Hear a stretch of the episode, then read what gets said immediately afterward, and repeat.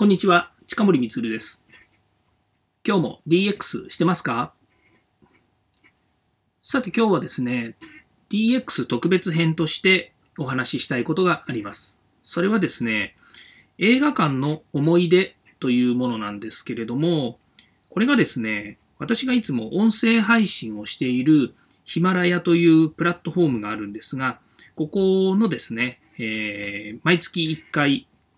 企画もののですね、配信がありまして、で今回のですね、テーマが、えー、愛しの映画館というのでですね、映画館の思い出をですね、お話しするということなんですね。で、私は DX 企画書のネタ帳というのでですね、番組を持っておりますので、まあ、この中でですね、映画館の思い出、これとですね、えー、DX、デジタルトランスフォーメーションがどういうふうに関係があるのかということについてですね、お話ししたいと思います。えー、今日のテーマはですね、映画館の思い出とアナログからデジタルで変わる世界という話をですね、えー、させていただければと思いますので、えお付き合いください。よろしくお願いいたします。ということでですね、早速始めたいと思います。えまあ、テーマはですね、この映画館の思い出ということなので、少し思い出の話をさせていただくとですね、私が初めて映画館に行ったのは、かれこれ小学校ぐらいの時ですね。で、近く、うんと自分の父と、それから私と弟と確か3人で行ったんです。で、自分のイメージ、記憶の中では、もう完全にその風景っていうのは白黒なんですよね。その白黒というのは、えー、まあ、父も、それから弟も、私も、映画館も、見た映画も全部白黒っていうイメージなんです。何でしょう。セピア色って言ったらかっこいいかもしれないんですけど、まあ、そういったぐらいのですね、えー、イメージなんですね。で、確かに、確かにですよ、覚えがあるのは、その当時は映画館に行ったフィルムの映画っていうのは白黒だったのかもしれません。じゃあ何を見に行ったのかっていうとですね、確かゴジラなんですよ。初代のゴジラなんでしょうかね。そう。で、内容はそんなに覚えてないんですけど、ゴジラを見に行きました。で、鮮明に覚えてるものは何かっていうとですね、その当時、なんでしょう、その、ダッコちゃんって皆さん、記憶にありますかね？ダッコちゃんっていうのは、あの、え黒いですね、何かこうお猿さんみたいな人形で、で、プールで使う浮き輪ありますよね。あれ、口でプーってこう膨らまして、線するところがあると思うんですけど、まあ、それよ、それと、それが、まあ、ダコちゃんというものがありましてですね、それと同じような感じで、えー、浮き輪のゴジラを売ってたんですよね。本当かな？その空気で膨らますゴジラが売ってたんだと思います。で、それを買ってもらった記憶があるんですね。映画館、映画見た後に。で、それが鮮明に覚えてるということなんです。まあ、なんとなくですね、浮き輪のゴジラっていうとですね、あの、今でもなんかありそうな感じがするので、ね、プルサイドとかでね、こう大きく膨らましたりとかっていうのがあると思うので、まあ、そんなのをですね、思い浮かべていただければいいと思うんですけど、まあ、そういう思い出が私にはあります。さてですね、えー、その頃っていうのは今から、うん、まあ、遡ることですね、50年ぐらい前の話になっちゃうと思うんですけれども、じゃあそれからですね、かれこれ映画っていうのはどういうふうに変わってきたのかっていうことなんですね。先ほど言いましたように、フィルムって言っているですね、まあ、いわゆる映画があったわけですね。まあ、今、フィルムの映画っていうとですね、どういうものかっていうのはあまりこう、記憶にね、皆さんないのかなと、若い方特にですね、もうデジタル主流の今となってはですね、えー、フィルムって何よっていう感じになると思うんですね。まあ、一つ一つのコマがですね、フィルムですね。フィルムというのは、テープと考えてもらったらいいと思うんですけども、そのテープのですね、一コマ一コマがそのテープに乗っかっているんですね。で、それを、いわゆる光源と言われている、んなんでしょうね、その光に当てるとですね、その光からその映像が、えー、なんでしょう、レンズで拡大して、まあ、そのスクリーンに映る。つまり、えっと、皆さんが見ている映画館のスクリーンにですね、ちょうど映ってるような感じなんですね。フィルム映画っていうふうに言ってるたんですけど、まず全部アナログなやり方なんですよね。で、それがまデジタルに変わってくるんですけれども、映画館のですね、スクリーンの数っで、スクリーンっていうのは、映画館の数っていうのはですね、その1958年頃ピークでですね、約7500ぐらいの数があったみたいなんですね。これ全国なんですけれども、それがですね、まあ、だんだんこう映画館が少なくなってくるにつれ、まあ、映画館がどんどん少なくなっていってですね、1993年頃にはですね、え、1730件ぐらいしかもうなくなっちゃったみたいです、全国で。ところがですね、まあ、いろいろこう、紆余曲折あって、その映画館のですね、スクリーンの数っていうのが、まあ、一つの映画館でまあ、たくさんのスクリーンですね、えお部屋が用意できるようになってからですね、またこう増えてきたんですね。で、それはなんでそういうことが起きたかっていうとですね、えっ、と、いわゆる複合施設っていうのができたんですね。で、皆さん映画見に行くとですね、今、大体、まあ、昔映画館って、えー、一つの映画館で一つのスクリーンっていう風なのが一般的でした。私が小さい頃もそうだったんですけど、今そのシネコンと言われているようにですね、えー、シネマコンプレックスっていうですね、コンプレックスの複合っていう意味なんですけども、その映画館がですね、こう結構数を持ってますよね。まあ、そのお部屋の数を。で例えば私の地元にあるあの練馬にありますですね、映画館なんかですと、えー、1階、2階、3階まである？あ ?1 階、2階ですね。2階まであって、で、そのスクリーンっていうかお部屋の数も全部で1、2、3、4、5、6、7、8、8個か、そのぐらいあるんですよね。で、今、いろいろね、映画にもあの種類があって、例えば 3D で見れるものとかね、4D とかっていうものもあったり、まあ 2D が普通だと思うんですけども、3D、4D みたいなものがあったりとかですね、その映画の楽しみ方っていうのも変わってきているんですよね。で、なぜそのえーと、複数できるようになってきたかっていうとですね、先ほどありましたようにですね、えー、アナログ、フィルムの時代からデジタルにだんだん変わってきてるっていうのがあるわけですね。でそうするとですね、例えば受付のシステムですとか、それからま映画館のですね、その投影のシステムですとか、まあ、いろんなものがですね、まあ、変わってきて、もしくはその、えー、とですね、なんでしょう、その複合施設って言われているシネコンっていうのもあるんですけど、もう一つの理由がですね、えー、いわゆるシネコンっていうのに併設されているデパートとかですね、それからあとはスーパーとか、そういったものがですね、公共の中で一緒になることによってですね、運営自体がやっぱり効率化されてきているっていうのがあるんですよね。でそういうのもあって、映画館の数がですね、減ってはいるんですけれども、映画のスクリーン数っていうのはだんだん盛り返してきてですね、まあ、映画館の数ほどではないんですけれども、えーえー、最近の2020年ぐらいですとですね、まあ、3500以上ぐらいのですね、スクリーン数があるということなんですね。つまり、その場所は減ってるんだけれども、えー、と見れる数が増えているということですね。ですから映画館に行けばですね、1日、例えば、えー、6映画とか7映画ぐらいのですね、タイトル数が見れるということで、まあ、そこにですね、人が集まってくるということで効率化が図られているということがあるわけですね。ところがですね、えー、映画館は少なくなってるんですけども、映画の公開本数っていうのは年々増えてきているんですよね。これはご存知のようにですね、その映画の作り方の他に、例えばアニメとかですね、それからデジタルで、えー、いわゆるなんだ、えっ、ー、と、デジタルで処理するっつってるのは、えっ、ー、と、例えば SF じゃないな、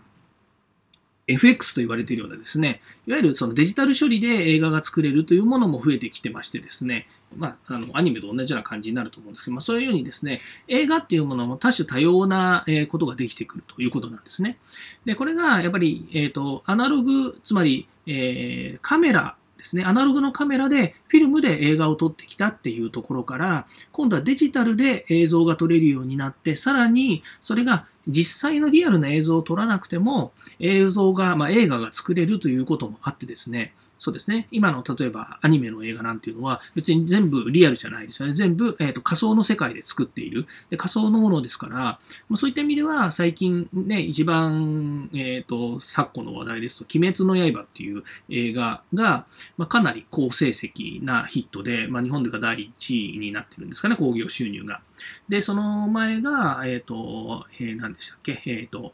えっ、と、ジブリの映画ですよね。とかですね、まあ、海外で言えば当然ですけども、えーと、ディズニーの映画とかですね、そういったものがもう最高潮なわけですけれども、まあ、そういうふうにですね、映画の数自体は、まあ、毎年毎年増えているんですね。それからもう一つ言えるのが、えー、映画のやっぱり視聴っていうのは非常に増えているわけですよね。で、昨今のそのコロナウイルス感染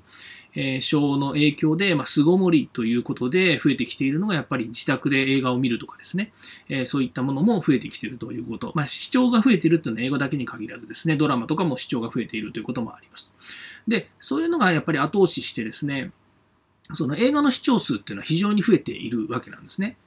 ですから、えー、映画館は減っている。で、映画のスクリーンはまた減っている。だけれども、映画の視聴っていうのは非常に増えているということはですね、やはりこの先もですね、その映画に対する、えー、映画というかですね、そういったなんだ、えっ、ー、と、ビデオとか映画が一緒になってきちゃってる部分もあるんですけど、そういったもののですね、えー、期待値っていうのは非常に大きくなってくるわけですね。まあ、その中で、じゃあどういったプレイヤーが今いるのかということなんですけども、アナログからやっぱりデジタルに変わったということで、そのプレイヤーが、やはりデジタル系に変わってきてるわけですね。で、デジタルディスラプターとよくこう話題に上りますけれども、まあ、えー、創造的破壊者というふうに、デジタルで創造的破壊をする人たちっていうふうに言われている中の一つに、ネットフリックスっていう団体があるわけですね。で、ここがやはり自分たちで映像を作って、自分たちで、えー、プラットフォームを作ってですね。で、世界的にネットで配信をしているということで、いろんな映画も仕入れますけれども、自分たちで映画を作って配信している。で、ネットフリックスのもっと面白い点はですね、得られた収入利益をですね、全部また新しいビデオをとかですね、映画を作るっていうことに投資しているってことなんですけども、ちょっと聞いた話で面白いのがですね、地域で作ってるんですよね。例えば、日本が、まあ日本で売り出そうとするならば、日本の映画を作って日本で売る。例えば、インドで売り出そうと思ったら、インドで映画を作って、えー、なんだ、えっ、ー、と、配信するというようにですね、まあそれ当然ですけども、インドで作ってインドだけに配信するわけじゃなくて、全世界に配信するわけですよね。それは日本の映画もそうなんですけれども、そういうふうにですね、えっ、ー、と、見てもらいたいのは自分たちの地域の人たちに投資して映画を作るんですけども、その映画を全世界に配信できるっていうプラットフォームを持っている以上、えー、どんどんどんどん自分たちで、えーと、作って自分たちで配信しているということでですね、もうどんどんどんどんネットフリックスはそれで伸びているわけですね。逆にじゃあ Amazon はっていうと、今まで Amazon は自分たちで映画を作らないで、映画を作ったものをですね、自分たちのプラットフォームで、えー、Amazon の、えー、Amazon プライムっていうですね、ムービーのところで配信しているっていうふうにやってたんですけれども、そのプラットフォームにですね、えー、まあ、乗っけるのは基本的には、まあ、借りてきたものとか、その買ってきたものを入れてたんですけども、Amazon も最近自分たちのですね、オリジナルムービーを作るようになりましたよね。これはネットフリックスがですね、やっぱりそれでどんどん伸びてるからっていうのがあるわけですね。っていうようにですね、世界ではですね、この二大巨頭ですね、ネットフリックスと Amazon、これがですね、えどんどんどんどんこういうふうに仕掛けてですね、え大きなマーケットを作っているということで、映画の興行収入で言えばですね、え毎年どんどん伸びているわけですよね。